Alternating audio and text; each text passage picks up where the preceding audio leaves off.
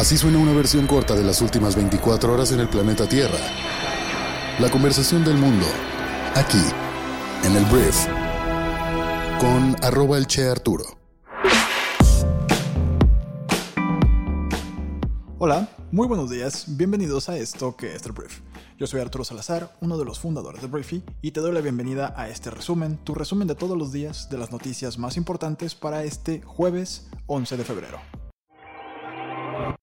Comencemos hablando de México, porque el día de ayer el presidente Andrés Manuel López Obrador aterrizó en la pista de Santa Lucía, la nueva pista de Santa Lucía del aeropuerto que sustituyó el proyecto del nuevo aeropuerto y la primera del mismo. El presidente inauguró de esta forma las nuevas pistas de aterrizaje del aeropuerto Felipe Ángeles. El mandatario tomó un avión de la Fuerza Aérea Mexicana en el Aeropuerto Internacional de la Ciudad de México y aterrizó en Santa Lucía alrededor de las 9.15 de la mañana. En el lugar fue recibido por personal militar que le mostró algunas maquetas de la obra. Un avión de Viva Aerobús fue el primer avión comercial en aterrizar en el aeropuerto Felipe Ángeles en Santa Lucía, anunció este miércoles Marcelo Ebrard, secretario de Relaciones Exteriores.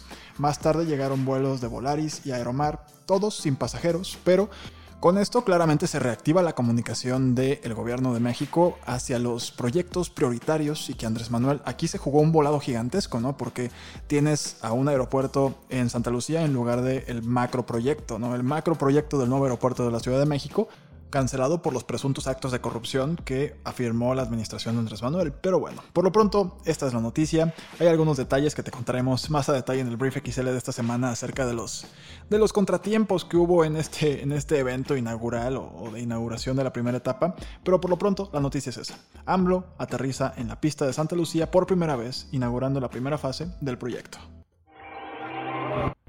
Hablemos de vacunas en México porque las autoridades de salud confirmaron que ya hay aprobación de uso de emergencia de las vacunas contra el COVID-19 de CanSino Bio y Sinovac, ambas de origen chino. El subsecretario de Salud, Hugo López Gatel, señaló durante una sesión de trabajo sobre política nacional de vacunación que México ya cuenta con cinco autorizaciones de emergencia. De acuerdo con el funcionario, tenemos un acuerdo por 35 millones de dosis contratadas para la vacuna de CanSino, mientras que con Sinovac es de 10 millones de dosis. Hablemos de Rosario Robles, porque la Fiscalía General de la República manifestó este miércoles ante un juez de control su aceptación para alcanzar una salida anticipada, un acuerdo dentro de la causa penal instruida en contra de Rosario Robles. A través de Mónica Martel, agente del Ministerio Público, la dependencia general dijo estar en posibilidad de dar por concluido el proceso penal que se le sigue a la ex titular de la Sede Sol y de la Sedatu. Entonces ahora la Fiscalía tiene cinco días para contactar a Rosario para negociar. ¿Qué se está negociando exactamente? Robles ha manifestado su disposición de colaborar con el gobierno federal para aportar la información con que cuenta para revelar la trama que se siguió con la llamada estafa maestra. Esto ocurrió dentro del sexenio de Enrique Peña Nieto, que se supone que involucraría a algunos secretarios de gobierno y tal vez al mismo Peña en toda esta, en toda esta estafa, pero es, todo esto es presuntamente todavía y Rosario Robles quiere negociar, dar información a cambio de pues que le den menos tiempo de prisión o que incluso salga de la misma. Hablemos de Estados Unidos porque el día de ayer se llevó a cabo la primera llamada telefónica entre el presidente de Estados Unidos y su homólogo de China, Xi Jinping. Entonces, durante esta llamada, se habló de la preocupación de Joe Biden por las prácticas económicas coercitivas e injustas de China, así como por los abusos de derechos humanos en la región de Xinjiang, según un relato de la Casa Blanca sobre su llamada telefónica. Biden también expresó dudas sobre las crecientes restricciones del país a las libertades políticas en Hong Kong y acciones cada vez más asertivas en la región, incluso hacia Taiwán, en la llamada que tuvo lugar el jueves por la mañana hora de Beijing.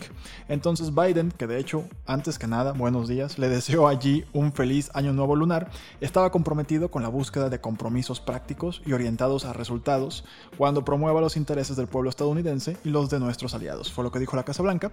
Entonces, pues sí le leyó la cartilla, de alguna forma sí le dijo todo el tema, sobre todo derechos humanos, comercio, prácticas que no estaban de acuerdo desde la administración anterior de Donaldo, pero el, el tono es distinto, el tono es diferente, no es un tema de confrontación, no es un tema de aranceles, no ha habido un aviso oficial de que se van a suavizar los aranceles que había puesto Donaldo, pero por lo pronto, bueno, hubo una primera llamada, veremos si esto lleva, te digo, a que se rebajen las sanciones económicas mutuas que se habían puesto estos dos países, pero se llevó a cabo la primera llamada telefónica entre Biden y Xi Jinping.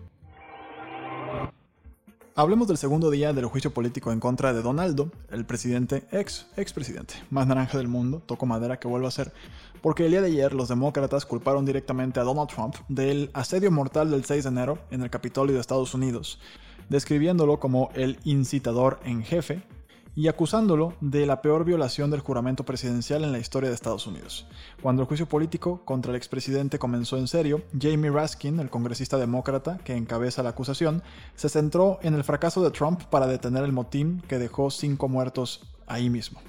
Raskin dijo que la evidencia muestra que Trump abdicó completamente de su deber como comandante en jefe de detener la violencia y proteger al gobierno y proteger a nuestros oficiales y proteger a nuestra gente. Para respaldar su argumento, Raskin señaló las publicaciones en las redes sociales y los videos publicados por Trump durante y después de la violencia, incluido un tuit que parecía justificar el motín. Entonces, pues pareciera que se le va a condenar a Trump, pero ayer lo platicábamos, se necesitan sí unos cuantos eh, senadores republicanos acusando a Trump también de todo esto, y veremos si les alcanza a los demócratas para lograr condenar a Trump y que no pueda ser candidateado una vez más a la presidencia en 2024, que sigue siendo una opción. Igual y Donaldo ya le da flojera y siempre no, pero todo parece indicar que Donaldo querrá volver al poder si lo dejan en 2024. Hablemos de Francia, porque después de una ola de escándalos de pedofilia e incesto, el gobierno francés respaldó la tipificación como delito de cualquier acto sexual entre un adulto y un o una menor de 15 años, castigado en muchos países del mundo. Pero en Francia todavía no era así, entonces Francia declarará como delito las relaciones sexuales con menores de 15 años. El gobierno al final aclaró que quiere introducir una excepción en el caso de que las dos personas en cuestión tengan una ligera diferencia de edad, ya que un joven de 17 años y medio, que mantiene una relación con una chica de 14 años y medio, no puede convertirse en delincuente a los 18 años y un día.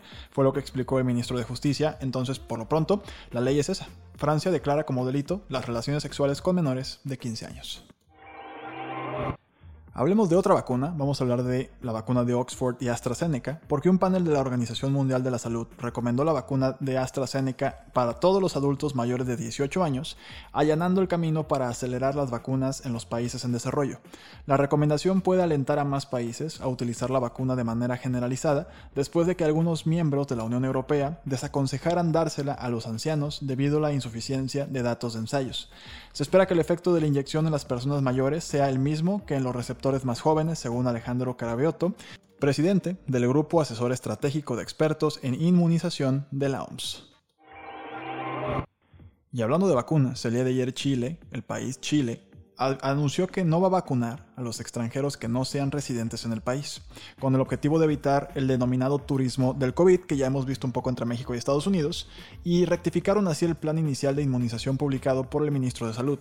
Lo que dijo el ministro de Relaciones Exteriores Andrés Alamant es que no van a tener derecho a vacunarse en Chile los extranjeros que estén en el país con una visa de turista, ni quienes se encuentren de forma irregular.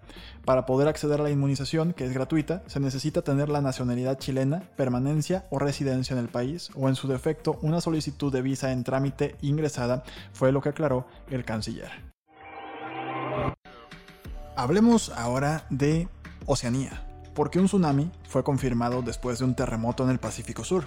Un terremoto de 7.7 grados de magnitud sacudió el Pacífico Sur este jueves, generando un pequeño tsunami que no causó daños a las naciones insulares de la región antes de que las autoridades dieran el visto bueno. Tsunami confirmado, dijo la Oficina de Meteorología de Australia en un tuit, ya que advirtió que una amenaza para la isla Lord Howe, que está a unos 550 kilómetros al este de la parte continental de Australia. El terremoto golpeó en el Pacífico Sur, dijo el Servicio Geológico de Estados Unidos, provocando una alerta de tsunami para Nueva Zelanda, Nueva Caledonia, Vanuatu y otras naciones de la región. Hablemos de los premios de la Academia, de los Oscar porque la ceremonia de los premios en abril será un evento en persona, en vivo, y desde múltiples ubicaciones fue lo que dijeron los organizadores el miércoles. En esta declaración se dijo que se darán más detalles próximamente porque no se ha anunciado ningún anfitrión todavía, pero las nominaciones para los Oscars 2021 se van a anunciar el 15 de marzo. Muy bien, esta fue la conversación del mundo para este jueves. Espero que te haya gustado, que te genere mucho valor en tu día. Recuerda que Briefy es la forma más rápida de llevar tu carrera al siguiente nivel, entonces conoce nuestra plataforma y conoce más de ella en briefy.com.